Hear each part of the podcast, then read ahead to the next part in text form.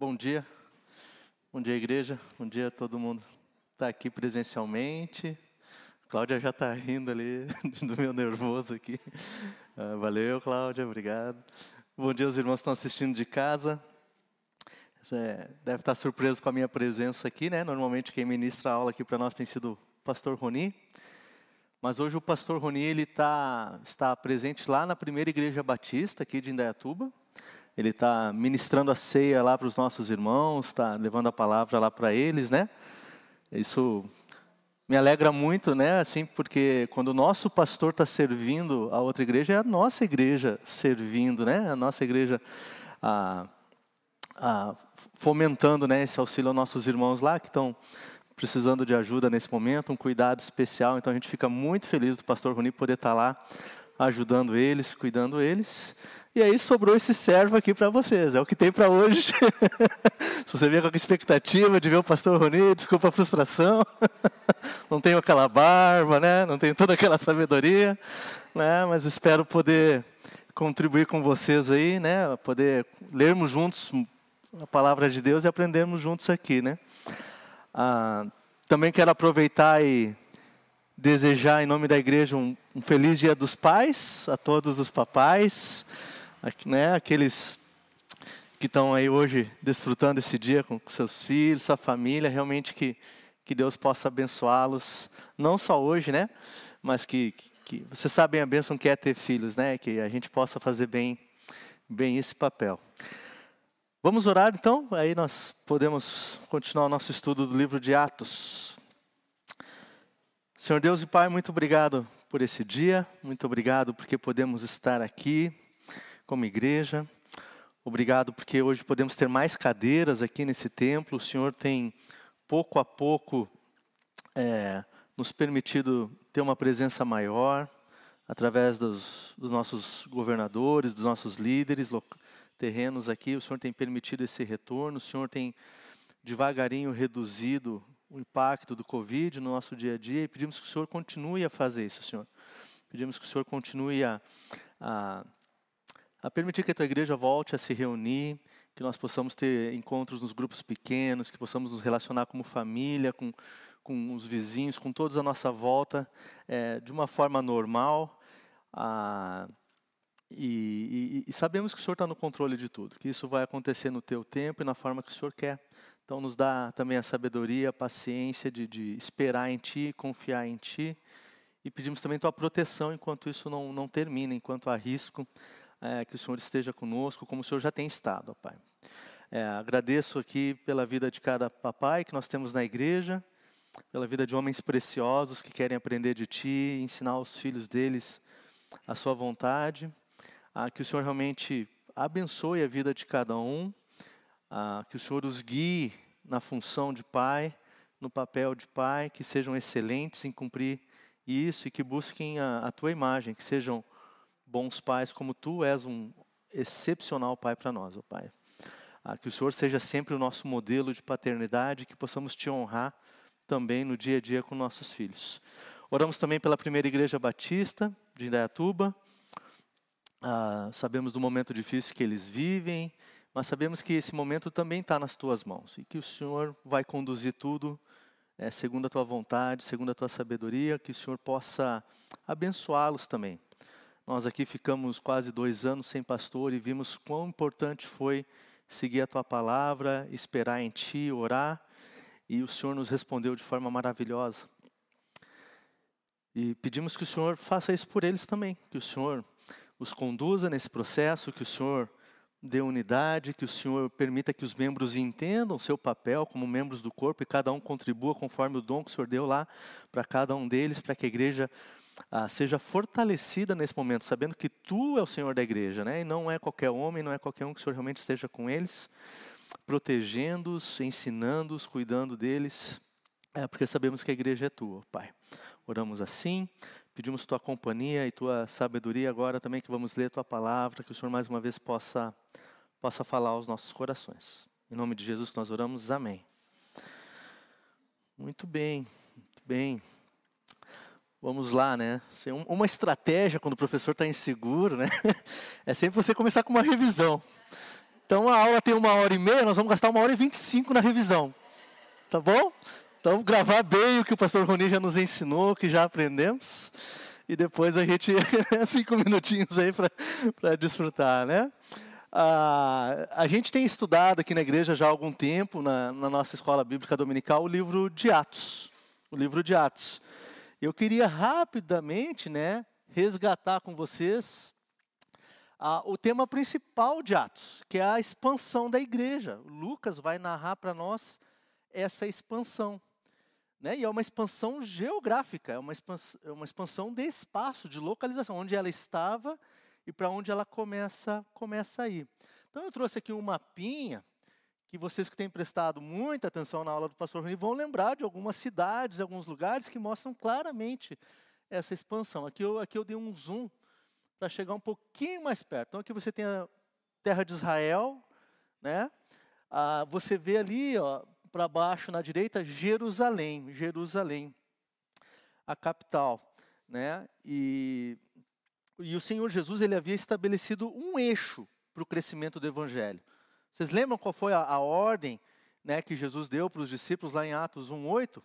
Vocês serão minhas testemunhas Judéia e Samaria e até os confins da terra. Jesus estabelece ah, um, um, eixo, um caminho que eles vão seguir. Né? E isso acontece. Quando o Senhor define, acontece. Você vê lá em Atos 2 o que acontece lá, o Pentecoste judaico, né, a descida do Espírito Santo, a, a pregação de Pedro lá em Atos 2, e 3 mil se convertem, vocês serão minhas testemunhas em Jerusalém. Né? Ainda em Jerusalém, você segue Atos, Atos 3, você vai ver a história de Pedro lá no templo. Atos 4, ah, vamos ver Pedro perante o Sinédrio. Então, sendo minhas testemunhas em Jerusalém. Aí nós chegamos a Atos 8. Atos 8:1 vai falar que ocorre uma perseguição em Jerusalém. E o que que essa perseguição faz com a igreja? Fala lá a palavrinha, você vai ver, se você ler Atos 8:1, vai ler que há uma dispersão. Eles têm que sair de Jerusalém, né? Sabe que igreja é bom, né? A gente começa a gostar, fica juntinho. Não, não, não, vocês não entenderam, isso não é meu plano. Vocês vão ser minhas testemunhas. E Deus manda a perseguição que espalha a igreja ah, por toda a Judéia e Samaria. Aí a Judéia vai ser essa região de Jerusalém, essa, essa, essa linha pontilhada laranja, aquela vermelha que vai para o lado esquerdo em direção ali, ali a, essa região mais ou menos é a Judéia. E um pouco ao norte você tem a região da Samaria, que não é só a cidade, mas ah, uma boa região ali, onde está a palavrinha lida, um pouco para cima, já é a região de Samaria também. E aí nós vemos em Atos 8, continuando essa expansão, alguns eventos que ocorrem fora de Jerusalém já. Nós vamos ver em Atos 4, Felipe pregando em Samaria. Né? Vocês lembram onde acontece, por exemplo, a conversa de Felipe com o eunuco etíope? Numa estrada ao sul de Jerusalém. Né? É aquela linha pontilhadinha, você não sabe exatamente, a gente não sabe, mas a gente sabe que é ao sul de Jerusalém. É Filipe sendo testemunha na Judéia. E a Bíblia vai falar que dali Felipe vai depois para, ele é levado, né, para Azoto, que é aquele cantinho na esquerda, e depois ele vai para Cesareia, que é, que é lá em cima. E aí nós chegamos em Atos 9, onde a gente começa a ouvir alguns testemunhos de Pedro, né, de como Pedro foi levando o evangelho. Atos 9:32, Pedro pregou para quem? Vocês lembram? Um paralítico de nome Enéas. E em que cidade que aconteceu isso? Lida. Aquela cidade, não, Pedro sai de Jerusalém, vai até Lida. Então, ele fora testemunha de Jesus em Jerusalém, agora ele está sendo testemunha de Jesus já ali, norte da Judéia, quase entrando na Samaria né? ou já é Samaria, não vou saber dizer certinho. E depois de Lida, né, ele, ele é chamado para ir para qual cidade? Lembra da aula? Jope. Onde ele encontra lá uma menina de nome morta, já estava lá morta, né? Mas o nome dela é lindo, maravilhoso. Né? Peguei os pontinhos, né? Tem, tem que, né? Como é que é o nome da, da, da discípula? Tabita. Ele encontra Tabita lá, ressuscita Tabita em Jope. Você vê o evangelho indo adiante. Lida, Jope. E aí, é, nós chegamos ao capítulo 10, que tem sido aí as últimas duas, três aulas que nós tivemos com o pastor Roni, né, que chegamos em qual cidade? Né, o capítulo 10 começa a falar de um centurião romano chamado Cornélio, que vivia onde? Cesareia. Olha a distância, passando Samaria, norte, norte da Samaria, começando a querer entrar nos confins da terra, né, que é o, é o restante da terra. Vocês vão ser minha testemunha aqui nessa cidade, aqui no meu estado, na região, e vão embora, vão embora. Então, o que o eixo definido pelo Senhor Jesus em Atos é, 1:8 se cumpre, né? O que ele planejou, né? A gente vê a expansão gradativa do evangelho da ah, do testemunho verbal do evangelho saindo de Jerusalém e chega na Cesareia. Aí, na Cesareia, eu fui lá e achei algumas fotos de sítios arqueológicos que estão lá até hoje e que mostram, por exemplo, a presença do Império Romano. Esse é um aqueduto romano que ainda está lá. Se você viajar lá para Israel, conhecer Cesareia, você vai poder ver esse aqueduto lá. Né? E vários outros sítios arqueológicos que mostram a presença dos romanos. Né? Então, Cesareia era um porto bem movimentado, muitos navios para ir para Roma partiam dali. A Cesareia foi construída por Herodes o Grande entre 22 e 10 antes de Cristo. Então, Herodes, o governador, criou essa cidade, a sede do governo, às vezes estava lá. Tem uma foto aqui de um anfiteatro romano que existe até hoje. Aí o pessoal deu uma reformadinha, algumas pedras são originais e eles usam o anfiteatro até hoje, está usando. Imagina a qualidade né, do anfiteatro, né? Dois mil anos de uso lá funcionando. E aqui tem uma foto de os restos de um porto, o que era um porto em, em Cesareia. Possivelmente o porto do qual o apóstolo Paulo vai começar sua viagem para Roma. Se a gente lê lá Atos 27, 1, a gente vai ver que Paulo, preso lá, foi levado para Cesareia. E, e Atos 23 vai dizer que ele parte para Roma, possivelmente de Cesareia. E Porto talvez fosse esse. É naquela cidade, muito grande a chance de ser. Ah, essa, é, é, o resto do porto, né? Ele era feito com pedras, né? né? Construído ali um, um dique para os barcos chegarem e tal. E, e aí só trazendo um pouquinho mais do que, que era a, a Cesareia, da qual a gente vê aqui na história de, de Cornélio, né? Ah, muito bem. É nessa Cesareia que a gente começa o capítulo 10. Então, passando rapidinho aqui, só para a gente se lembrar de quem era Cornélio, se você quiser abrir sua Bíblia comigo, Atos capítulo 10, versículo 1.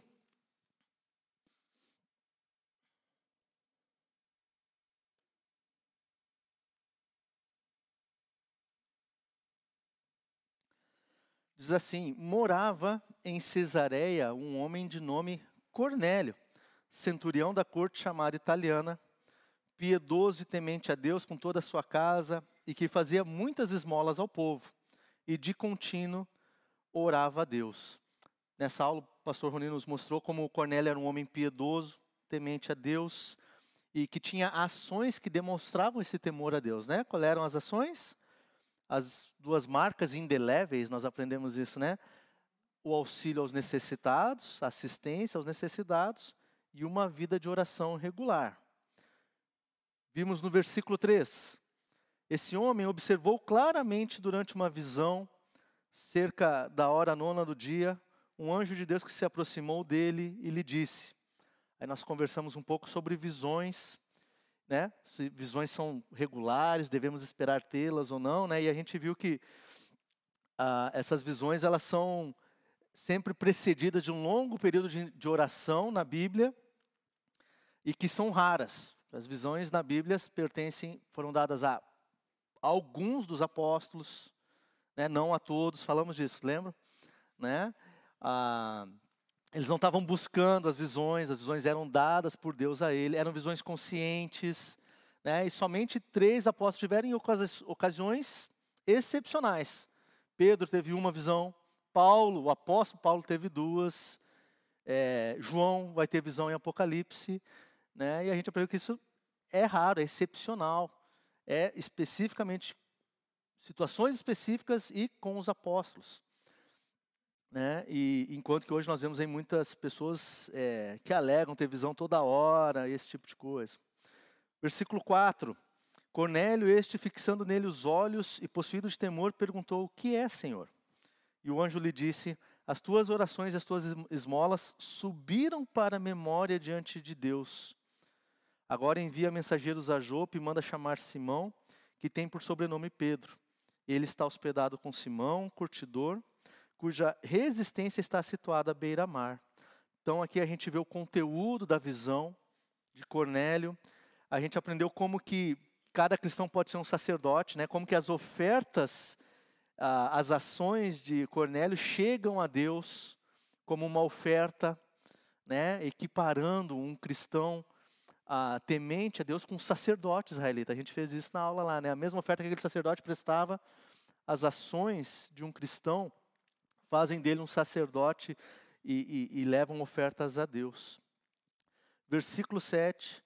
Logo que se retirou o anjo que lhe falava, chamou dois de seus domésticos e um soldado piedoso dos que estavam a seu serviço. Né? Cornélio chama lá dois servos e, havendo-lhes contado tudo, enviou a Jope aprendemos aqui sobre a obediência imediata de Cornélio. Cornélio tem a visão, a visão acaba, ele vem cá, deixa eu contar o que eu vi para vocês e vão, vão para Jope achar esse Simão, porque eu recebi essa ordem do Senhor. E a gente estudou também o, o currículo de vida de, de Cornélio, né? O pastor também nos, nos mostrou lá todo o currículo dele, um homem piedoso, temente a Deus, que assistia os necessitados, que orava regularmente, que dava bom testemunho, que era reto. E aí chegamos na segunda parte, né? Se até esses versículos Deus estava preparando Cornélio para ouvir a mensagem, agora do versículo 9 em diante, ele vai preparar quem para trazer a mensagem? Pedro. Então, primeira metade do capítulo 9, Deus prepara Cornélio para ouvir. E na segunda metade, ele vai preparar Pedro para levar. A gente aprendeu sobre a soberania de Deus, Deus cuidando desse processo. Né? E também ressaltamos aqui que Deus poderia usar anjos para levar o evangelho? Poderia. Mas na vontade soberana, ele escolhe homens para levar o evangelho. Né? Os anjos, curiosamente, não vão lá pregar o evangelho. Né? Os anjos vão lá avisar, ó, oh, vai lá e chama Pedro. E Pedro, quem vai pregar esse evangelho. E aí, domingo passado, nós começamos ali é, Atos 10, 9. Né? É, no dia seguinte, indo eles de caminho, estando já perto da cidade, ou seja, quando os servos de Cornélio se achegavam a, a Jope, subiu Pedro ao eirado por volta da hora sexta, meio-dia, a fim de orar. Estando com fome, quis comer, mas enquanto lhe preparavam a comida, sobreveio-lhe um êxtase. E aqui foi onde nós falamos sobre a questão de êxtases, né? Ah, de ser singular e pontual, e, e dos casos específicos bíblicos onde isso acontece. Versículo 11: Então viu o céu aberto e descendo um objeto como se fosse um grande lençol, o qual era abaixado à terra pelas quatro pontas, contendo toda sorte de quadrúpedes répteis da terra. É, perdão, deixa eu avançar aqui. Opa. Isso, versículo 9 a 10 foi a experiência singular, e o versículo 11 a 13 foi o que também o pastor nos trouxe semana passada. Né? Ah, versículo 12: contendo toda sorte de quadrúpedes, répteis da terra e aves do céu. Versículo 13: E ouviu-se uma voz que se dirigia a ele, Pedro, né?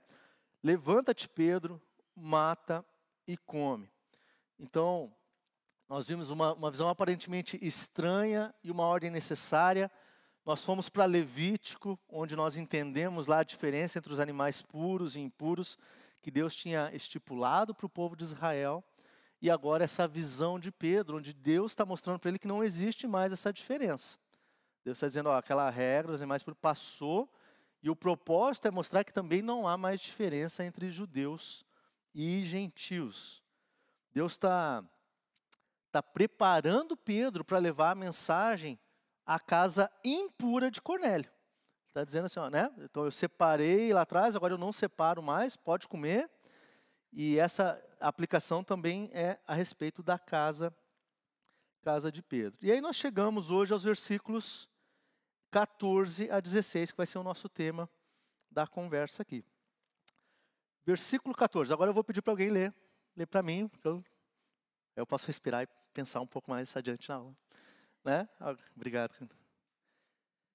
Quem, quem pode ir para o versículo 14? Renata ali, Ednei, por favor. 14 ao 16.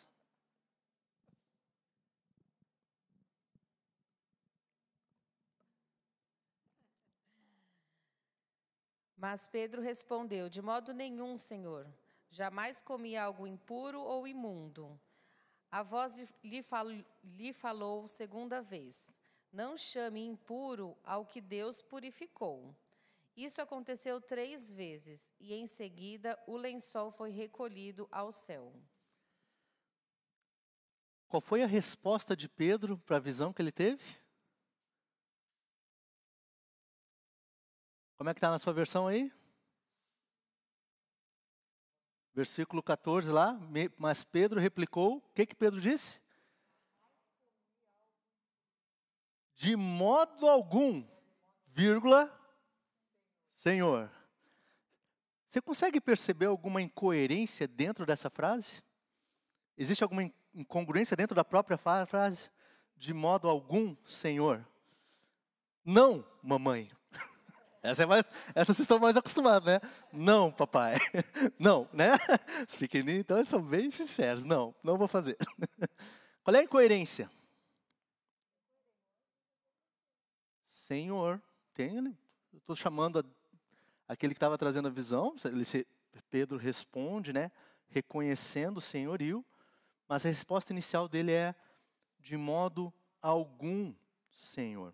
A palavrinha Senhor aqui no grego é a palavrinha Kyrios ou Kyrios, né?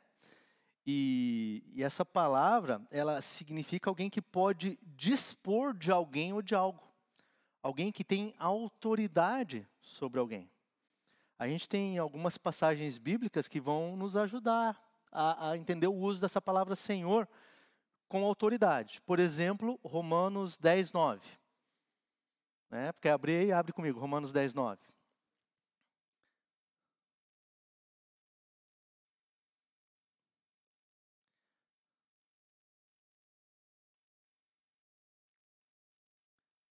Pode ler, por favor?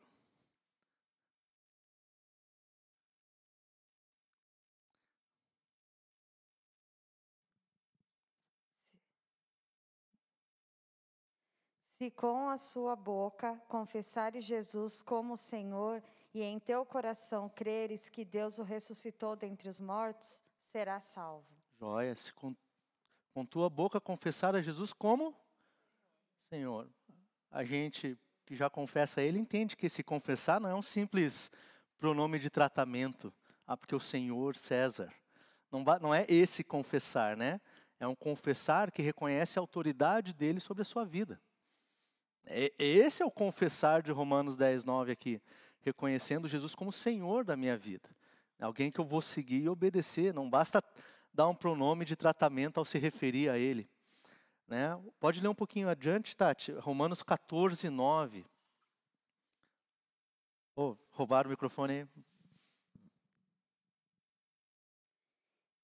Esse homem ouviu falar Paulo, que fixando nele os olhos e vendo que possuía a fé para ser curado. Não, Romanos 14, 9. É isso? Ah, 14. Ah, eu estou em Atos. Desculpa. Ufa. Se eu peguei a referência errada, já ia começar. Foi precisamente para esse fim que Cristo morreu e ressurgiu, para ser Senhor tanto de mortos como de vivos. Para ser Quírios de mortos e de vivos. Ele é ele vai ter autoridade sobre mortos e vivos. Ele tem autoridade sobre mortos e vivos. Mas mais um exemplo, né? Ah, em Filipenses 2, 9 a 11.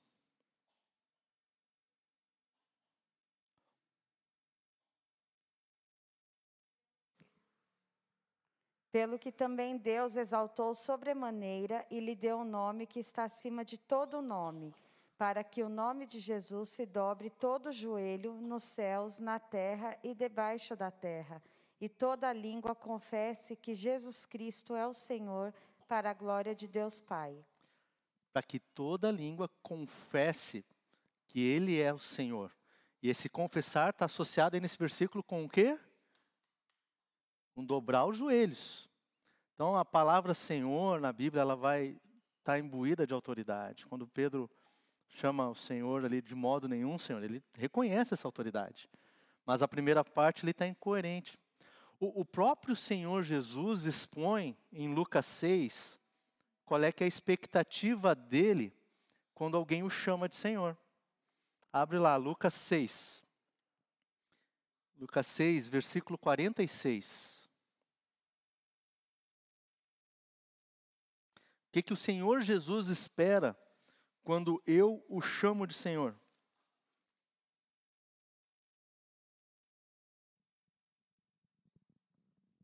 Lucas 6, versículo 46.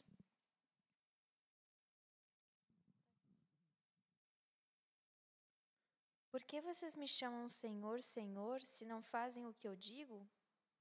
Pode, pode adiante, vai até o 49.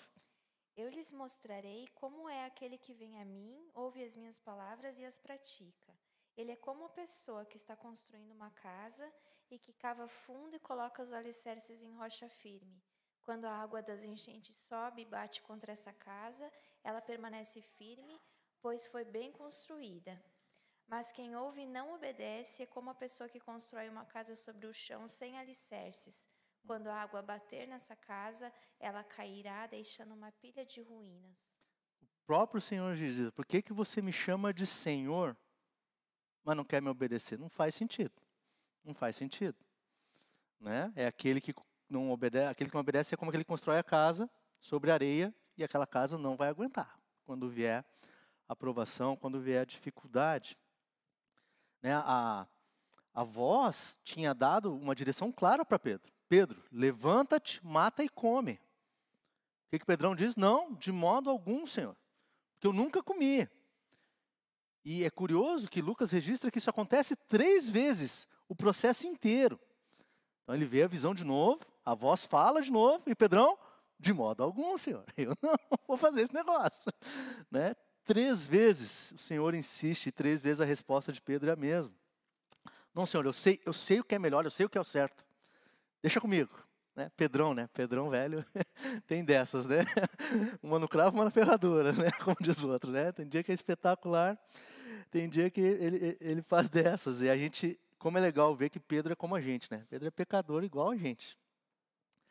É, é, é interessante ver também a diferença entre a resposta inicial de Pedro e a reação de Cornélio. Né? A gente vê lá que Cornélio, quando recebe a ordem de mandar dois homens para buscar Simão, logo que acaba a visão, o que, que ele faz? Ele obedece imediatamente, sem questionar e faz. Cornélio, um cara que está buscando a vontade de Deus, um cara que está querendo temer a Deus, assim que ele ouve, ele vai e corre atrás. E Pedrão, um apóstolo ali, de modo algum, Senhor, de modo algum. Eu fico, fiquei pensando nesse texto, assim, como às vezes ocorre comigo isso na igreja, assim, de você vê aquele jovem na fé, aquele recém-convertido, ansioso por saber a vontade de Deus e obedecê-la. O que, que Deus quer para mim? Ah, então é assim que faz, então eu tenho que mudar isso e quer. E, e quantas vezes nós, que somos mais maduros, teoricamente, né, não, mas tem um outro versículo e tem alguma outra coisa e eu tenho que achar. Não é bem assim, Senhor. Eu, eu já sei que é diferente. Né? Às vezes a gente vê essa ânsia pela obediência, né? de querer saber qual é a vontade e, e de obedecer. É, nos mais jovens, aqueles que ainda estão buscando o Senhor, e menos em mim, que sou um crente mais maduro, né, para não dizer velho, né? é, ah, será que, que, que, nós temos casos assim, que nós temos mensagens de Deus para nós, é, ordenanças, ordem dele para nós, e a gente às vezes não consegue obedecer de imediato, que a gente põe lá um, um de modo algum Senhor. Né? Temos várias ordens bíblicas, vários é, ensinamentos. Por exemplo, em Efésios, se você pega Efésios capítulo 6 lá, você vai ver vários. É, 6.1, filhos, obedeçam seus pais no Senhor. Nada a ver com o dia dos pais esse versículo, tá? Só uma referência aqui que caiu no, no texto. É, mas nós como filhos, né? A gente tem uma obediência como Cornélio, ou às vezes a gente solta um de modo algum, tem um tempo para pensar, ah, tudo bem, depois se arrepende faz, mas a gente consegue obedecer de forma imediata. Aliás, lá em casa, quando a gente ensina obediência para os pequenos, a gente sempre pensa nessas três coisinhas, né? A obediência verdadeira, ela é imediata, completa e do coração. São as três coisinhas que a gente usa lá, né? E às vezes uma das a do coração é a mais difícil de mensurar, quando ele quer fazer de bom grado e porque ele quer. Agora as outras duas que você vê visualmente, presencialmente, às vezes como é difícil que a obediência seja imediata. Como é difícil, não faz isso, faça isso. E o bichinho vai, faz e te obedece, né? Ah, será que temos isso de, de sermos como Pedro? É, se você segue Efésios 6,4, você vai ver, pais, não tratem seus filhos de modo a irritá-los. É, será que nós obedecemos imediatamente essa ordenança? Ah, 6,22 vai falar de esposas e maridos. Esposas, sujeitem-se cada uma a seu marido. Maridos, amem cada um a sua, sua esposa. Nós somos capazes de obedecer plenamente, completamente essa vontade de Deus para a nossa vida? Né? Colossenses, olha que fácil esse de obedecer imediatamente. Ó. Sejam compreensivos um com os outros e perdoem quem os ofender. De modo algum, Senhor. Como é que eu vou perdoar esse cara? Não dá. Não dá, não dá, não dá. A gente é assim, né? A gente é muito Pedro. Às vezes a gente questiona algumas ordens, né? ah, e não consegue obedecer imediatamente. Porque vocês me chamam Senhor, Senhor, se não me obedecem. Né? Essa primeira aplicação ecoa até hoje. É... Agora, você pode dizer assim, pois, mas, mas lá, Deus, através de um anjo, de uma visão, expôs a vontade dele para Pedro, né? Claramente. Isso não acontece comigo, né? Isso não acontece comigo, assim, eu não estou lá orando de manhã e eu tenho uma visão e, e, como, é, como é que eu sei então qual é a vontade de Deus para minha vida? Como é que eu descubro isso? Como é que eu posso saber é, o que que Deus quer que eu faça? É, bom, eu, vem à minha mente quatro formas da gente saber a vontade de Deus. Primeira e mais óbvia, qual é que é? Gente acabou de fazer a palavra a palavra de Deus. É a forma mais óbvia, em vários quesitos, né? Relações, né? o que Deus quer para mim. Né? 2 Timóteo 3,16, o que, que diz lá?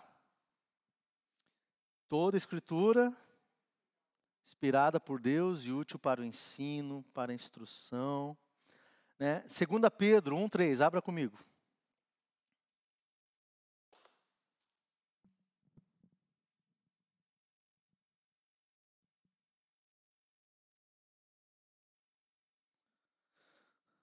2 Pedro 1,3.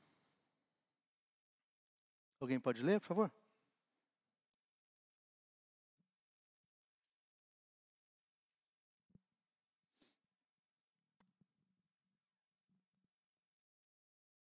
Seu divino poder nos deu tudo o que necessitamos para a vida e para a piedade, por meio do pleno conhecimento daquele que nos chama para a sua própria glória e virtude. Deus nos concedeu tudo, é a palavrinha que tem ali. Tudo que precisamos para uma vida ah, de devoção. Por meio do que? De que forma? Do pleno conhecimento dele. Como que a gente tem pleno conhecimento de Deus? Respeito da sua palavra. Então, tudo que nós precisamos para ter uma vida reta e tomar nossas decisões no dia a dia, Deus está dizendo, ó, eu dei tudo para vocês, está aqui, está aqui. Ah, às vezes, um exemplo né, de como a palavra de Deus nos serve de guia. Ah, adorei esse menino, quero namorar com ele, papai. quero namorar com ele. Mas ele não é cristão.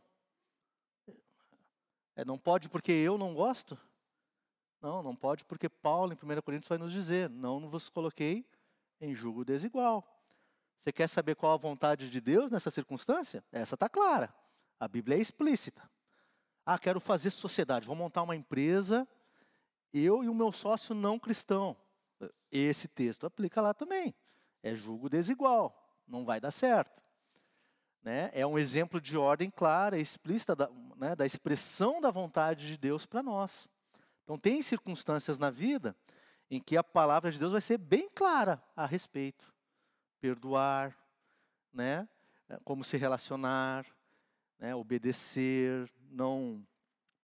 É, a gente leu ali Efésios, né? não, não irritar os filhos, tratar de forma a irritá-los, Existem orientações claras da vontade de Deus para a nossa vida em muitíssimos aspectos.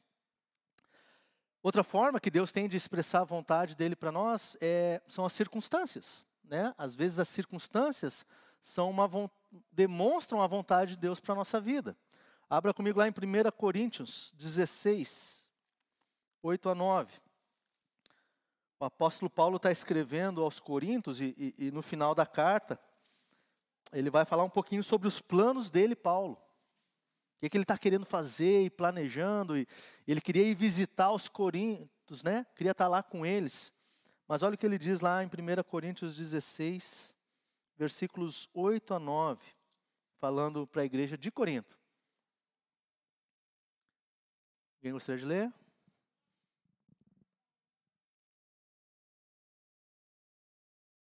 Caminha, Ednei, caminha aí, cara. Nós vamos ler um monte de texto.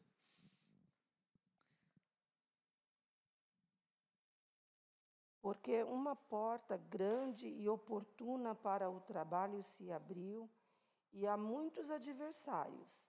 E, se Timóteo for, vede que esteja sem receio entre vós, porque trabalha na obra do Senhor, como também eu. Acho que era o, o versículo 8, Alda, por favor. O 8 e o 9. A 8 e 9. Ficarei, porém, em Éfeso até aos Pentecostes. Isso. Ficarei em Éfeso, né? Por quê? A resposta está no versículo 9. Porque uma porta grande e oportuna para o trabalho se abriu Isso. e há muito adversário. Né? O apóstolo Paulo está lá em Éfeso, está querendo seguir viagem, mas o que ele diz? Cara, eu vou ficar aqui abriu uma porta aqui, o trabalho vai avançar e eu vou ficar. A gente fala muito de portas que se fecham, né? Fala aqui, cara, abriu a porta. Né? Então, sabe quando você está orando, pedindo a Deus sobre algo, direcionamento, e as portas se abrem? Circunstâncias, Deus usando as circunstâncias para mostrar a vontade dEle. Vezes, muitas vezes as circunstâncias podem ser portas se fechando. Você quer, você quer, você quer, você quer, e Deus diz não. Não. É a vontade de Deus para a sua vida, quando ele diz não também. Eu lembro, é, quando eu estava na época do vestibular, isso eu não, não esqueço até hoje, eu queria muito fazer ciências da computação. Aí voltamos um século atrás, né, 1998. Os computadores, né, gigantescos, aquela, mas era novidade. Queria muito, muito fazer. E eu fiz o vestibular e eu não passei. Não passei. Tinha 75 vagas. Eu fiquei em 79 Faltou uma questão de matemática para eu entrar. Não passei. Mas, na mesma sequência, eu fui chamado a trabalhar num bom, um bom emprego, num bom lugar. E eu estava trabalhando lá, e como eu tinha um ensino médio em ciências contábeis, eles me contrataram como é, assistente contábil, assim, né? Estagiário, perdão, estagiário, estagiário contábil. E, e lá, trabalhando na contabilidade, os caras, né? Pois é, ó, por que você não faz contabilidade? Tu já está aqui com a gente, tu já fica aqui na área, já fica na empresa. Tinha dois tios, contadores. Não, faz contabilidade, vai ser legal por causa disso, disso, disso. Eu estava lá, Pá, mas será que eu espero um ano? Vou estudar mais, vou fazer ciências da computação, perseguir o sonho? Né? Ou será que eu vou lá e faço ciências contábeis? Afinal, eu já estou aqui na empresa, é uma boa empresa, quem sabe eu fico, posso ter uma chance. Está todo mundo me comentando isso. Eu procurava na Bíblia e não dizia Israel faça contabilidade. Às vezes a gente tem, algumas, às vezes você vai achar a resposta, tá? né? Ainda mais quando o teu nome é Israel. Tem um monte de coisa que tu acha que é para ti, né? Eu tenho problema comigo e com o povo de Israel. Às vezes, cara, olha esses que bronca eu tô levando aqui, né? né? Mas uh, não aparecia essa resposta. Mas as circunstâncias estavam, cara, pô, tô, tô ouvindo essa instrução. Eu olhar, pô, também é mais tranquilo entrar em contabilidade, né? A concorrência era mais tranquila. Ah, vou fazer contabilidade. E fiz, passei, fiquei na empresa mais uns 20 anos depois disso, estou lá até hoje né? E, e, e tenho chance de trabalhar com informática hoje. Todos os projetos de tecnologia do banco estão debaixo de mim. Né? Olha que interessante, né? Então, é, é, circunstância, você tem que ser sensível a isso, né? Ah, às vezes a gente quer, quer perseguir muito um sonho e, e Deus diz não, não, não, não, não. Quando você sabe que as circunstâncias são a vontade de Deus, você aceita, quanto você permanece. Então, circunstâncias é outra forma que Deus tem para falar com a gente, para falar com a gente. Outra forma que Deus fala com a gente é, é através da oração. Né? Então, quero saber a vontade de Deus para que eu possa obedecê-la imediatamente e, e não falar de modo algum, Senhor. Posso aprender através da palavra, através da circunstância e através da oração. Agora, como a gente viu nas aulas anteriores, a, os êxtases, as visões, não, não é uma forma que Deus usa e nem hoje, e nem usou corriqueiramente na história da igreja. Ele usou com poucos. Então não, não, não, devemos esperar que eu vou orar e eu vou ter uma visão. Deus usou isso com os apóstolos, em circunstâncias muito específicas. Né? Contudo, é, como é que a oração então nos ajuda a saber a vontade de Deus? A gente tem aprendido muito, a gente fala muito isso né, aqui na igreja, sobre a teologia da soberania de Deus. E como essa soberania e esse controle sobre a história ah, pertence somente a Ele. E, e como isso afeta a nossa teologia da oração. E nós temos aprendido que a oração nunca é para mudar Deus. Deus já decretou, Deus já sabe. Deus já definiu, mais que saber. E a oração serve para quem então? Para que eu aprenda a colocar a minha vontade embaixo dele, como o Senhor Jesus faz, né? Senhor Pai, passa de mim esse cálice, mas se não for que seja feita a tua vontade e não a minha. Então, é, a oração nos auxilia em saber a vontade de Deus, sim. Deus vai responder, Deus vai atuar. Como vimos aqui, os homens oravam e Deus fazia as coisas acontecer, né, através das circunstâncias, dos cenários. Mas a oração também vai preparar o meu coração para me submeter à vontade de Deus. Senhor, quero muito passar no vestibular de, de ciências da computação. Mas se o Senhor não quiser, que seja feita a tua vontade e não a minha. Essa é outra forma de, de entendermos a vontade de Deus, é através da oração e aceitá-la, né, e, e, se submeter a Ele. Ainda tem uma quarta, quarta forma de saber a vontade de Deus para a nossa vida que eu queria compartilhar com vocês hoje. Eu vou pedir para vocês abrirem suas Bíblias em Romanos 13 versículos 1 e 2.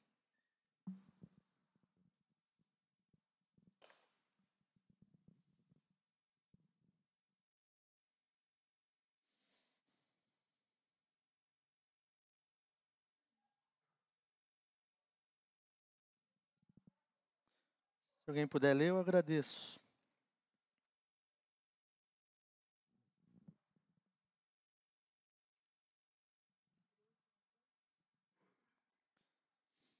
Toda alma esteja sujeita às autoridades superiores, porque não há autoridade que não venha de Deus, e as autoridades que há foram ordenadas por Deus. Por isso, quem resiste à autoridade resiste à ordenação de Deus, e os que resistem trarão sobre si mesmos a condenação. Obrigado, Marilene. É, qual é a outra forma que Deus tem de falar conosco? Pode falar. Autoridades. Autoridades. Quais que você acha, de qual autoridade você acha que Paulo está falando aqui nesse texto especificamente? Tem alguma ênfase? O foco do texto são as autoridades governamentais. Mas ele também fala que toda a autoridade vem de Deus, não só as governamentais. Falo que toda autoridade que existe na minha vida foi estabelecida por Deus. Toda. Né? E, e que nós devemos obedecê-las, né? Essa é a ideia aqui. Então, Senhor, devo ou não devo pagar meu imposto de renda? Você tem essa dúvida? De modo algum, Senhor. Pedrão, velho. É, essa, essa é difícil obedecer imediatamente quando você vê aquela conta lá, né? Tá montando a declaração. Ih, rapaz, o valor só sobe, né? Ah, é, é difícil. As autoridades aí para estabelecer, né? É claro, aqui a gente não está falando de um contexto onde a autoridade te obriga a fazer algo contra a vontade de Deus. Quando a autoridade te proíbe adorar a Deus, por exemplo, né? Mas não é o caso, não é o caso.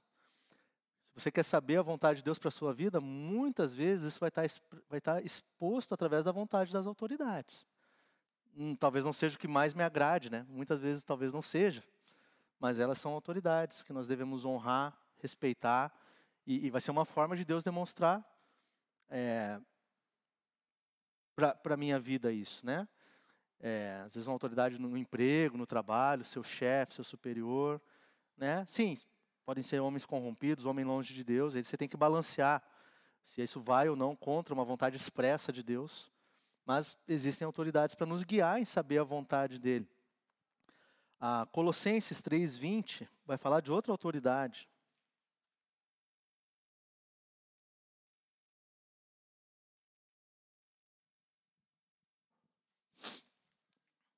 Colossenses 3:20, eu tenho aqui a versão NVT.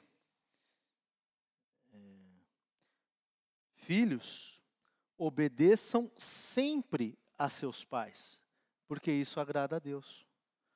Então, para você que é filho, tem uma autoridade muito clara estabelecida na sua vida. Existe uma autoridade. No que aquela autoridade não contradizer a Deus, você deve obedecê-la. Deve obedecê-la. Ah, claro que aí essa questão de autoridade, ela, ela termina quando há um, uma nova família, né? É, no momento que você deixa pai e mãe e une-se a sua esposa, você constitui uma nova família. E esse vínculo de autoridade, ele deixa de existir e fica somente o vínculo de honra, que é um tema que a gente já estudou aqui na igreja também. Você continua tendo que honrá-los, mas agora há uma outra família. Mas enquanto não há essa nova família, a Bíblia não nos autoriza a desobedecer nossos pais. Né? Há autoridades que vão, às vezes, demonstrar qual é a vontade de Deus para a sua vida. Filho, quero que você haja assim. Filho, espero isso de você. Pai, sim, vou fazer imediatamente, completamente e, e com meu coração alegre. Essa é outra autoridade. Vocês conseguem pensar em mais alguma autoridade para a nossa vida que Deus pôs? Falamos aí, né? Os governos, os pais. Tem mais autoridade? Fala alto aí. Pastor, tem certeza? De modo algum, Senhor. Né? De modo algum. Será que os pastores são autoridades? Então, vou ler um texto pesado aqui, tá, gente? Abre lá, Hebreus 13. Hebreus 13. Bom, pastor Roni não está aqui. Porque é bom a gente falar só entre nós desse versículo aqui. Porque é, é, dificilmente você vai ver um pastor advogando em causa própria. Né? Você não vai ver, né, eles só vão pregar nesse texto se estiver expositivamente passando para que eles vão ensinar. Mas ele não vai vir escolher esse versículo e pregar uma vez por mês para nós. É bom a gente ler esse versículo aqui. Hebreus 13, 7. 13, 17, perdão. Alguém pode ler? Para mostrar que não está só na minha Bíblia, é esse? Obedecei a vossos guias e sede submissos para com eles pois velam por vossa alma, com que deve prestar contas, para que façam isso com alegria e não gemendo, porque isso não aproveita a vós outros. Que versículo, gente. É, eu, eu me preocupo quando eu leio um versículo. Será que eu tenho realmente tratado meus líderes espirituais dessa forma? É, obedeçam a seus líderes e façam o que disserem. A NVT diz assim: ó, o trabalho deles é cuidar da sua alma, e disso prestarão contas, rapaz, ele vai chegar diante de Deus. E Deus vai perguntar para o pastor Roni, pastor Levi, cadê o Jonatas? Tem certeza, Jonatas? Ele vai perguntar, tu quer esse trabalho? É, ele vai prestar conta da nossa alma. Você cuidou bem daquela ovelha? Você cuidou dessa? Você instruiu ela na minha vontade? Você instruiu da forma certa? Vai haver uma prestação de conta dos pastores sobre como eles cuidam a igreja. Agora a gente tende a olhar muito essa parte do versículo e esquece da primeira parte. Né? Obedeçam seus líderes e façam o que eles disserem. Você quer saber a vontade de Deus para sua vida, para que você possa obedecer ela de forma imediata e completa? Leia a palavra, busque Deus em oração, seja sensível às circunstâncias e obedeça às autoridades na sua vida, fale com elas. Como é comum nós tomarmos decisões enormes na nossa vida sem consultarmos essas pessoas. Cara, é a coisa mais comum do mundo. O cara chega e fala para o pastor depois que já tomou a decisão. Tá o que você quer que o pastor diga? Volta atrás? Para? Cara, a gente toma muita decisão importante na nossa vida sem consultar. Como é que você lembra como os reis de Israel faziam quando queriam obedecer à vontade de Deus? O que, que o rei Davi fazia? O que, que Saul fazia? E aí, alguma ideia? Lembra das histórias? chamava Samuel, Samuel, quero falar com Deus. Chamava o sumo sacerdote. Qual é a vontade de Deus para mim sobre essa batalha, sobre essa ação? Sobre como lidar com esse pecado. Natan lá falando do pecado. Eles buscavam sacerdotes, os reis, cara. Davi respeitava e honrava esses homens e buscava a sabedoria deles. Rei Davi, quem, é, quem sou eu para me comparar com Davi? Né? E, e, será que nós hoje buscamos os nossos sacerdotes, aqui entre aspas, né? É, quando você precisa tomar uma decisão importante? Ah, pastor, quero namorar aquele menino. Será que nós fazemos isso? Ou só chega e apresenta, pastor, está aqui o fulano. É, é uma decisão importante. Eu deveria buscar a vontade de Deus para minha vida. Ah, a vontade de Deus não vai estar expressa assim, namoro, não. Vai estar em questão de princípios, em questão do que ele espera desse namoro, em questão das qualidades que esse menino tem que ter. Pastor, estou pensando em jogar tudo para o ar. Cansei da minha empresa, não quero mais, vou largar esse negócio aqui e vou procurar outro emprego mega decisão. A gente busca a vontade de Deus através de todas essas formas? Ou não? Aqui eu vi que não tem nada na Bíblia diretamente a respeito, então eu acho que não tem e, e vou tomar a decisão.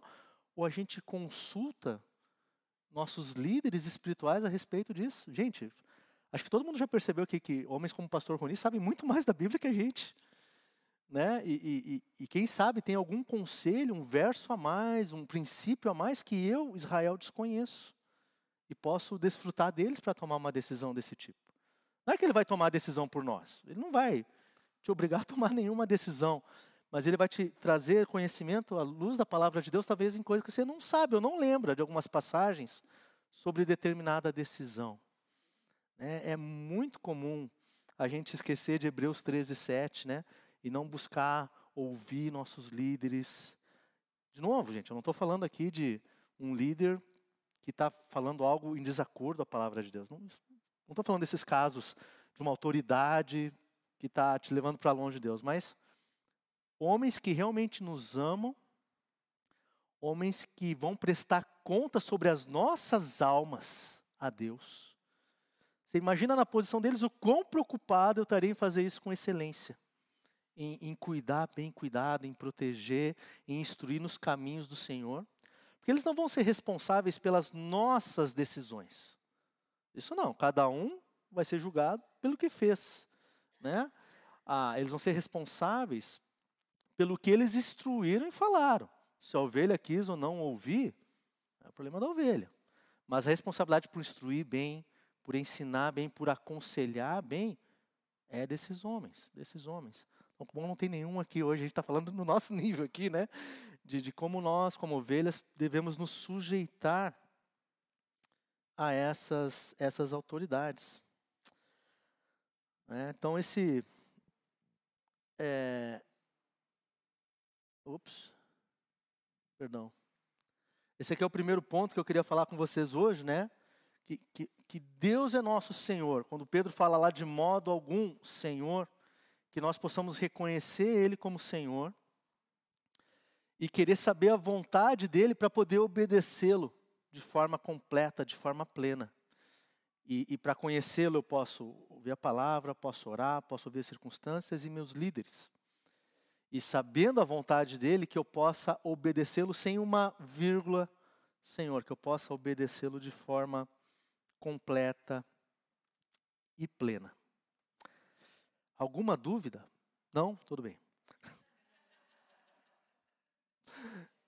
Gente, pode perguntar, se eu não souber com todo carinho, eu vou dizer que não sei. E o pastor vai assistir esse vídeo, com certeza, ele assiste e ele vai poder nos ajudar na semana que vem, se for uma pergunta muito difícil. Né? Mas não sei, vocês concordam com. Né? É, fica clara a vontade de Deus. Estou tentando usar pass muitas passagens aqui para mostrar que não é coisa da minha cabeça, tentando mostrar que a Bíblia né, fala, fala essas questões de autoridade para nós e, e, de obediência a Ele. Né? É, versículo 14 de Atos, voltando lá para Atos, Atos 10, 14. Mas Pedro replicou: De modo nenhum, Senhor, porque jamais comi coisa alguma, jamais comi alguma é coisa alguma comum e imunda. É, essa essa reação de Pedro nos revela aí no versículo 14 também quão arraigadas estavam no coração dele algumas regras e leis judaicas. Cara, estava no coração dele. Ele cresceu no judaísmo, ele era judeu, ele queria cumprir. Então, essas regras de alimento impuro, alimento impuro, cara, era automático. Essas regras de não poder me sentar com um gentil, não poder ter uma refeição com ele, era automático. O coração estava treinado nessas coisas, né? E, e, demonstra essa reação dele o quanto era preciso quebrar esse apego que ele tinha com as regras e leis antigas que ele tinha. Estava lá formado, mas tinha que quebrar. Tanto que Deus manda a visão três vezes. Eu, Pedro vai ter que entender. Pedro vai ter que entender. Ah, o próprio Senhor Jesus já tinha instruído né, a, a respeito disso, dos alimentos, é, para quebrar esse paradigma. É, abra comigo lá, Marcos 7, né? Ele vai falar sobre, sobre o alimento lá. Nós lemos essa passagem, né, semana passada.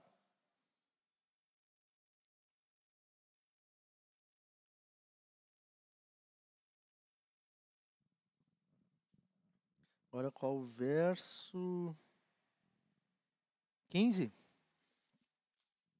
Marcos 6, 7. 19, né? É, começa no 14. Jesus chamou a multidão para perto de si e disse: Ouçam todos vocês e procurem entender. Não é o que entra no corpo que os contamina, não é o alimento impuro que torna vocês impuros. Vocês se contaminam com o que sai do coração. Quem tem você ao proclamar palavras, né, você pode pecar, e é isso que te contamina. Versículo 17: Então Jesus entrou numa casa para se afastar da multidão e seus discípulos lhe perguntaram o que ele queria dizer com a parábola que havia acabado de contar. Vocês também ainda não entenderam? perguntou Jesus. Não percebem que a comida que entra no corpo não pode contaminá-los? Pedro estava junto lá ouvindo isso. O alimento não vai para o coração, mas passa pelo estômago e vai para no esgoto, parar no esgoto. Ao dizer isso, declarou que todo tipo de comida é aceitável. Pedrão, pode comer um torresminho. Né? Que mais? Como é que é o nome daquela outra coisinha de porco gostosa? Ah. Costelinha, não, é o barbecue, Outback lá, espetacular, né? Pode comer, ele está dizendo, ó, Jesus tinha declarado isso para ele. Ele tinha ouvido do próprio Senhor Deus. Mas ele continua com isso arraigado no coração dele, esse princípio, essa regra antiga, apesar de ele ter ouvido do próprio Senhor Jesus, ainda estava lá no coração dele. Ah, esse regramento judaico.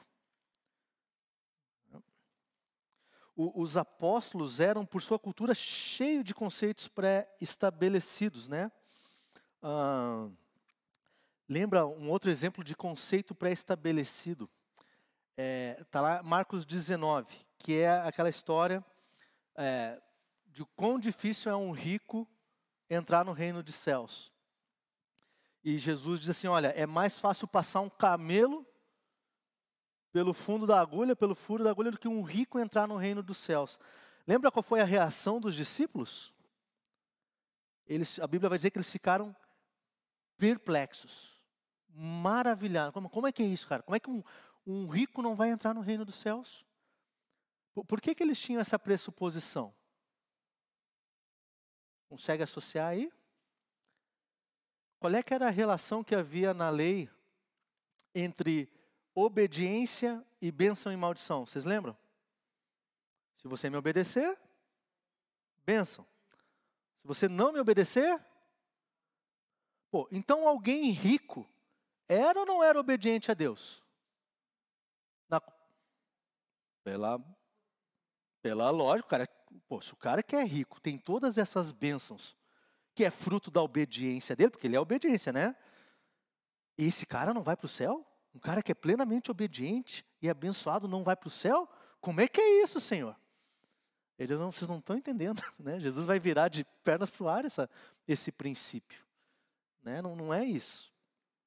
Essa, essa regra de associação de bênção e maldição com obediência não estava arraigada neles, por isso que eles ficam perplexos com, com essa resposta de Jesus, que é dificílimo um rico entrar no reino de, dos céus. Né? Um, um, outro exemplo, lembra lá da história do cego de nascença? Qual é a pergunta que, que os discípulos fazem para Jesus a respeito do cego de nascença? Quem pecou? Foi ele ou o pai? Qual é o pressuposto que está arraigado no coração dos discípulos? Maldição, sofrimento associado com pecado. Essa, essa, hoje a gente até traz até hoje essa, né? Tu tá sofrendo. Muitas igrejas pregam, infelizmente, isso, né? Que se você está sofrendo é por causa do pecado. Jó, os amigos dele passam um livro inteiro mostrando, Jó, tu, tu errou, em algum lugar tu errou. A gente vê eles cheios, arraig né, cheios de, de regras, de lei, de normas que estavam presos no coração deles. Né, e eles aí a, a, crendo que só podia haver sofrimento se alguém tivesse pecado. E a gente vai ver que não, pode ser sim, por causa do pecado. Mas às vezes Deus vai mandar aprovação. No caso de Jó, como a irmã Vera falou, que ele não pecou, era um homem íntegro, cuidava da família, né? E ele vai ser provado, sem necessariamente haver essa correlação, né? O que quebra o princípio, né? É curioso ver que os próprios apóstolos precisavam de tempo para que se desarraigassem dessas regras e dessas leis cerimoniais e temporárias. Eram regras e leis da antiga aliança, mas Jesus vem agora e cumpre plenamente essas regras. E uma vez cumprida, ela deixa de existir, como a gente falou na semana passada. Né? Agora, tentando aplicar isso para nós, né? será que quando eu me converti ao Senhor Jesus, eu trouxe comigo algumas regras e alguns princípios arraigados da minha vida? Será ou não? Não, não tenho nada disso. eu estava lá pensando comigo algumas que eu tenho, né? Algumas que eu tenho. A primeira, uma, um, uma, uma regra uma lei que eu aprendi, mas algo que eu sempre tinha comigo, assim, pô, que crente não pode pecar, né? Cara, como é isso esse negócio de crente pecando assim, cara? Eu não aceito que o irmão na igreja me trate desse jeito ou peque contra mim. O cara é crente, ele não pode pecar. Né? Ah, o cara do mundo fazer uma coisa contra mim e errar contra mim, eu aceito. Mas na igreja, que é isso? Na igreja, Todo mundo aqui é perfeito. É, percebe uma pré-concepção pré que eu posso ter na minha vida quando eu me converto, né, ou mesmo depois de convertido muitos anos, seguir com algumas dessas coisas arraigadas. Esse é um exemplo de regra que, que a gente traz e, e acha assim, ah, que na igreja tudo é perfeito. Né? Quantos de nossos familiares acham que, que na igreja aqui não, não tem pecado, ninguém erra? Gente, nós somos igualzinhos de fora em matéria de pecado. A única diferença é que nós somos remidos e que estamos buscando não pecar, lutando contra isso, né? Mas, mas esses princípios às vezes estão arraigados. Você consegue pensar em algum outro princípio, alguma outra regra, lei que a gente carrega na sua vida aí, ou, ou que você vê acontecendo? É, por exemplo, outro que eu vejo à cabeça é a questão da salvação por obras. Como isso está arraigado na gente às vezes, de que eu tenho que fazer alguma coisa para ser salvo. Eu, eu, ah, como, não é só pela. Mas, não, mas eu tenho que ir domingo. Se eu não for domingo no culto, não, não, vou perder minha salvação. Né? Ah, não, mas e, e, e, e, se pecar. Gente, é um exemplo de, de princípio de lei arraigado em nosso coração, que, que não é bíblico, né? mas que a gente traz pela cultura, pelo lar, pelo, pelo aqueles que você conviveu, você cria essas coisas, né? Não, eu tenho que complementar o trabalho de Jesus na cruz. Jesus, sim, morreu por mim, mas se eu não fizer tais e tais coisinhas, eu, eu posso não estar tá, não tá salvo. Posso não estar tá salvo. Você, vocês conhecem, né? Alguém que, que tenta complementar, que faz uma coisinha ou outra para complementar a sua salvação e não perdê-la, né? É um, é um exemplo de, de, de lei arraigada, apesar de não ter nada a ver com, com a antiga aliança, a gente coloca e, e vive assim, né? É, quais são regras, práticas, costumes que nós temos que estão em desacordo à vontade de Deus.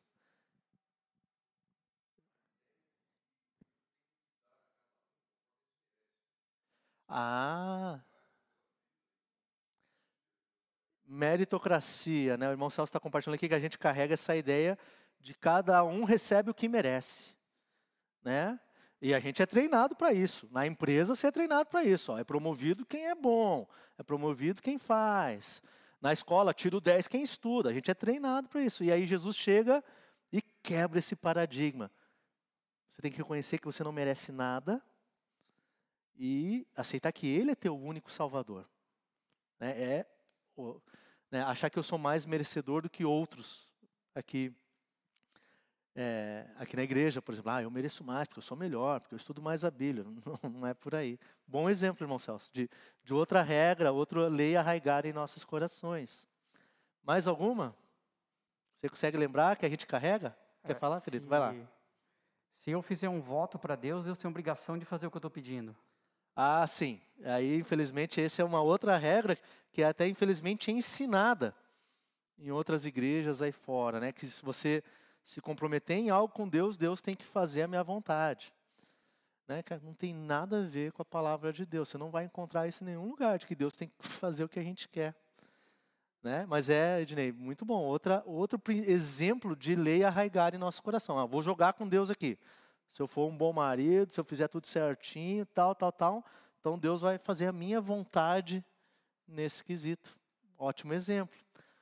Somos muito parecidos com Pedro. Né? Não exatamente na mesma regra, mas de carregar princípios e leis que vêm da nossa vida diante dele, ou vem do nosso convívio com o mundo, da, né, do nosso dia a dia, a gente acaba criando coisas que não necessariamente são a vontade de Deus para a nossa vida. Ah, algum outro exemplo? Não?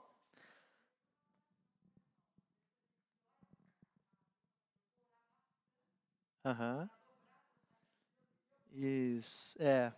Esse é outro exemplo, a irmã Vera está compartilhando aqui, que a questão da oração, por exemplo, de quanto às vezes eu oro crendo que eu vou orar bastante e eu vou fazer Deus se dobrar à minha vontade. Né? De novo, é uma inversão. Eu acho que eu consigo definir o curso das ações pelo tanto orar, enquanto que, que é Deus quem está no controle, né? E eu, pela oração, deveria estar reconhecendo que posso pedir. Ele, ele diz, ore e peça. Né? Ah, mas o decidir se vai dar ou não pertence a ele.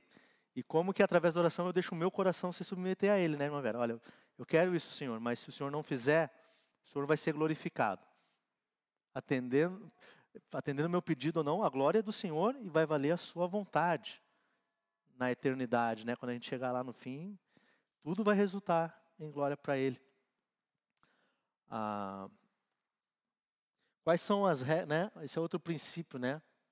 Não coloque regras e preconceitos, né? Ou preconcepções acima da vontade de Deus.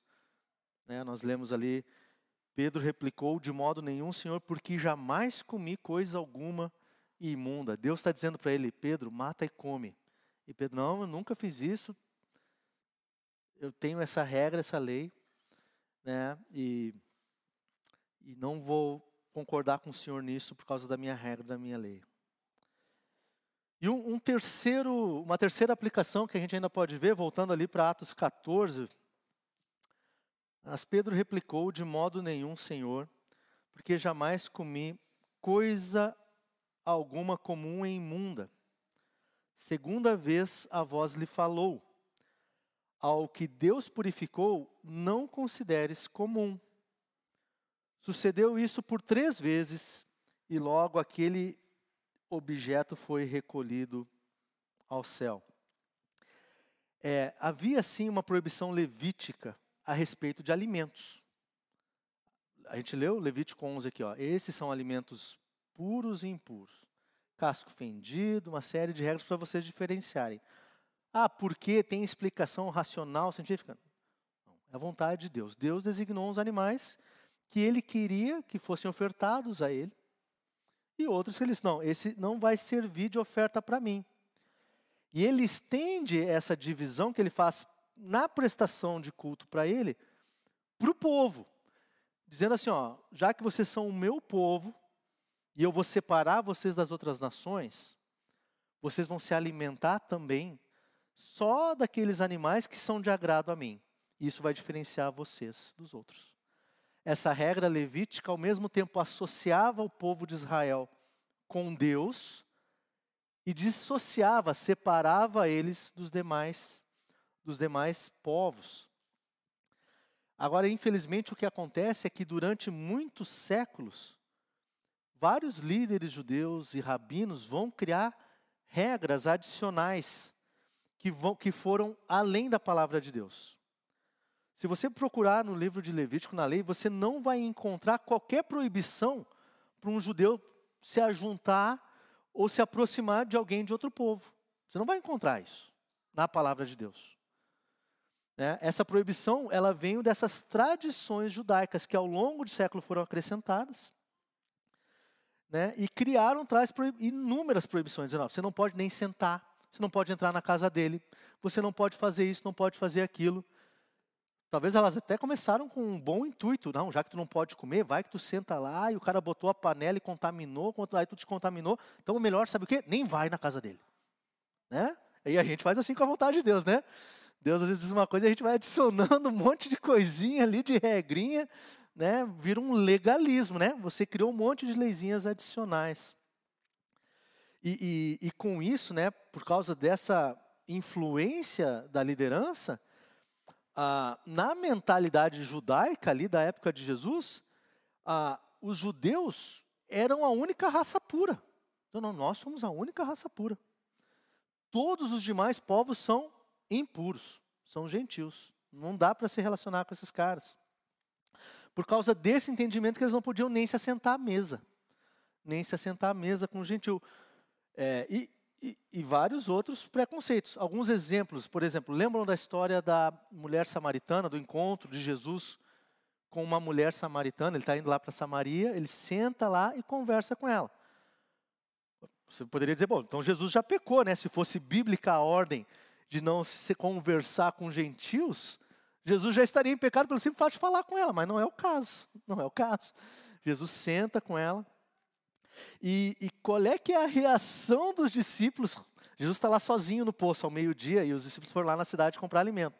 E quando eles voltam, né, para falar com Jesus e encontram ele com a mulher batendo um papo, qual é que é a reação deles? De perplexidade, de novo, né? Como assim, senhor? O senhor está falando com uma samaritana? Com uma mulher?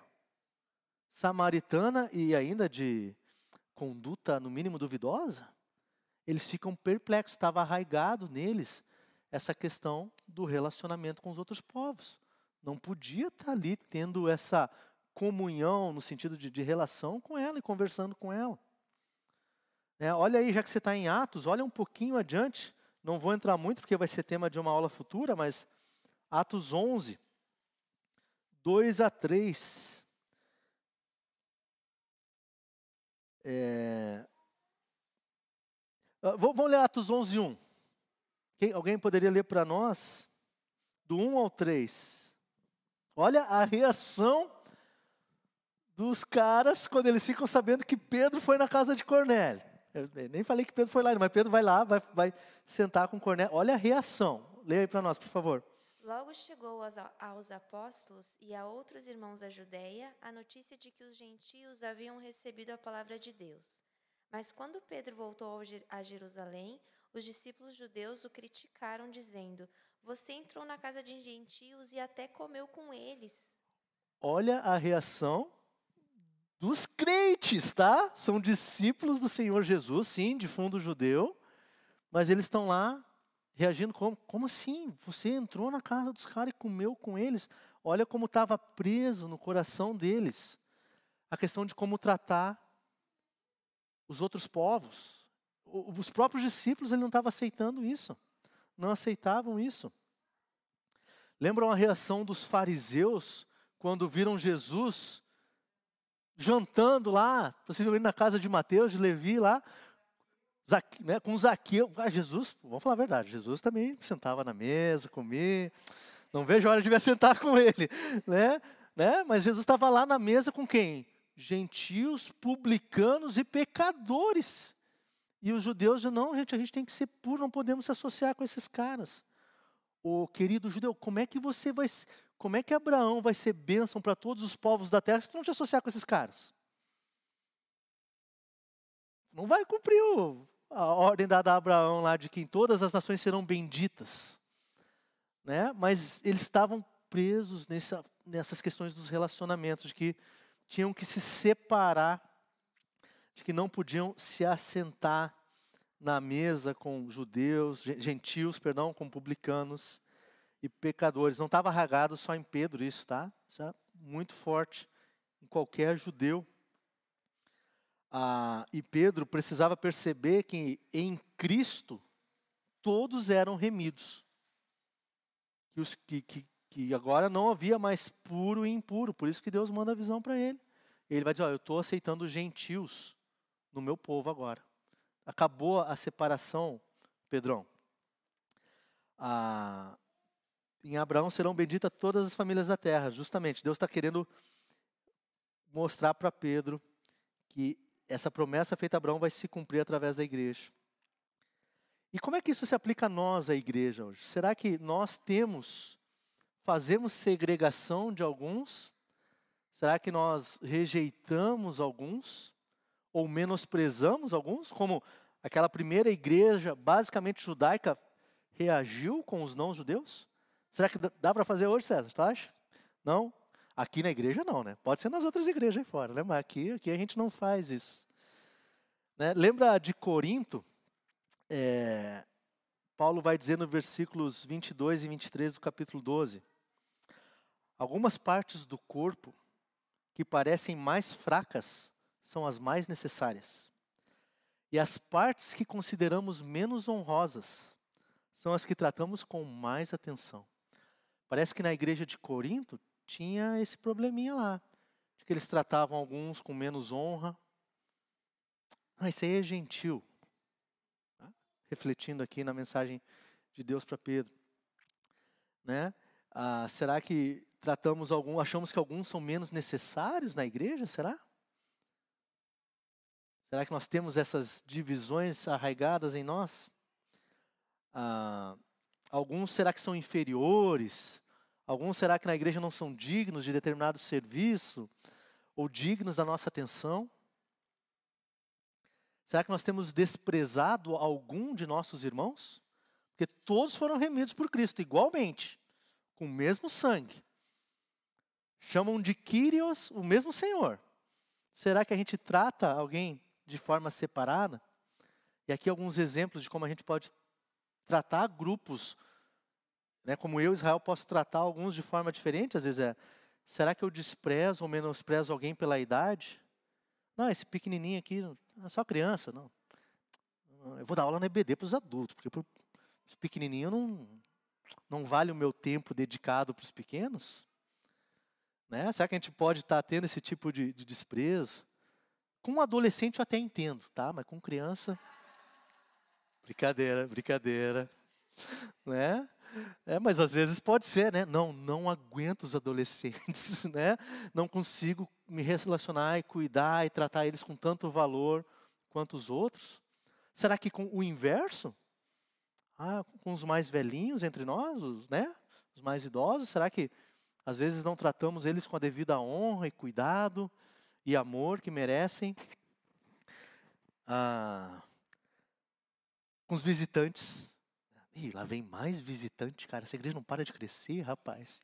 Eu não tenho lugar para ir no culto agora porque tem visitante, irmão Celso. Coitado. né? Será que às vezes nós tratamos irmãos porque ainda não são membros do hall de uma forma diferente? E não temos com ele o mesmo cuidado, apego, atenção que eu tenho com aquele meu irmão que já está aqui na igreja há 20 anos? Ah, porque nós somos judeus, é, vocês são gentios. Né? Não temos que cuidar como igreja e como indivíduo. Aliás, esse é um desafio, né? No domingo à noite, queria desafiar você. A cada cumprimento que você der para alguém que é da igreja e você conhece ao mesmo tempo, dá um cumprimento e um oi para aqueles que estão se achegando a nós. Né? Será que como igreja a gente não passa essa ideia de segregação, né? De nós somos os escolhidos e os puros. Esses que estão chegando, chegaram só agora. Esses, né? Esse é um outro cuidado, né? Ah, por tempo de igreja, né? Pô, o cara chegou agora e quer sentar na janelinha aqui no culto, né? Eu disse, cara, gente, às vezes a gente faz isso, tá? Às vezes a gente é segregador. Temos que cuidar para não sermos como eles, né? Será que a gente trata com desprezo e inferioridade um irmão que caiu em pecado? Né? Graças a Deus não temos um caso aqui recente na igreja de, de, de, de disciplina nem nada dessa forma, mas Será que aquele irmão que peca contra mim ou cometeu um erro, eu passo a tratar ele diferente? Ah, esse aqui eu vou tratar. Ah, tu pecou contra mim, César? Ah, discordou de mim? Então agora tu é gentil e publicando para mim. Vou te tratar de outro jeito, né? E aí você quebra relacionamentos, você deixa de amar como amava, deixa de cuidar como cuida. Né? Como a gente leu ali em Coríntios, né? Algumas partes do corpo que parecem mais fracas são as mais necessárias. E as partes que eu considero menos honrosas são as que nós devemos tratar com mais atenção. Com mais atenção. Não é só questão de, de igualar, parece, né? Paulo está dizendo assim que se tem alguém que você acha que tem menos honra, você devia dar mais atenção para esse cara aqui. Se você inferioriza algum grupo, algum irmão seu ou despreza, é esse cara, Paulo vai dizer que a gente deveria estar tá cuidando e dando, dando toda a atenção. Né? Paulo, né, não despreze seu irmão ou sua igreja, né? eles foram remidos por Cristo. Joia? Dúvidas, comentários, questões? Obrigado. Muito obrigado, gente. Espero que tenha, tenhamos tido um bom tempo juntos aqui. Quero de novo é, desejar um feliz Dia dos Pais aí. Aproveitem bem esse dia. Divirtam-se com a sua família, seus filhos aí. Deem aquele abração neles e curtam muito esse dia. Vamos, vamos orar? Posso pedir para alguém orar? Everton, o microfone está perto de ti aí. Ó, tá chegando. Você ora para nós, meu irmão, por favor?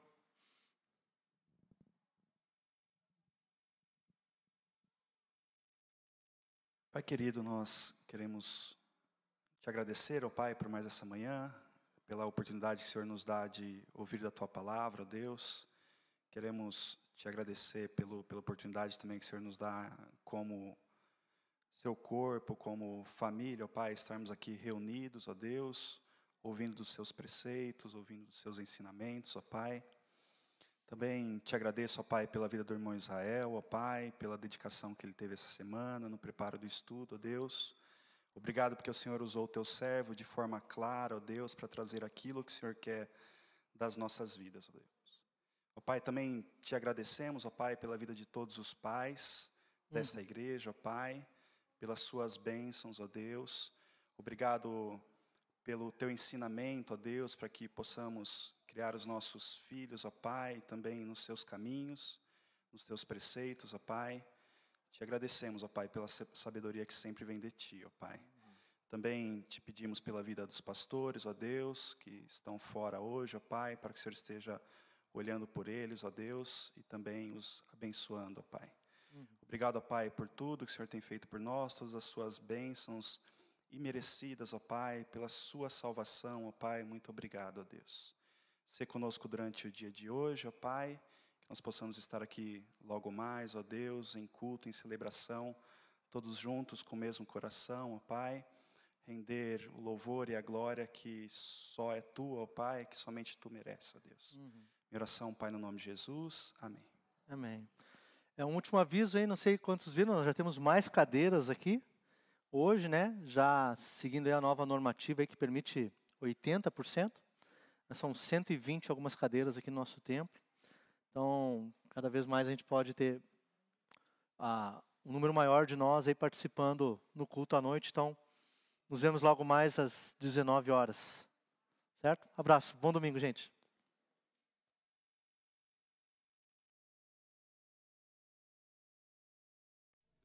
Enche a nossa alma com a tua alegria, Senhor.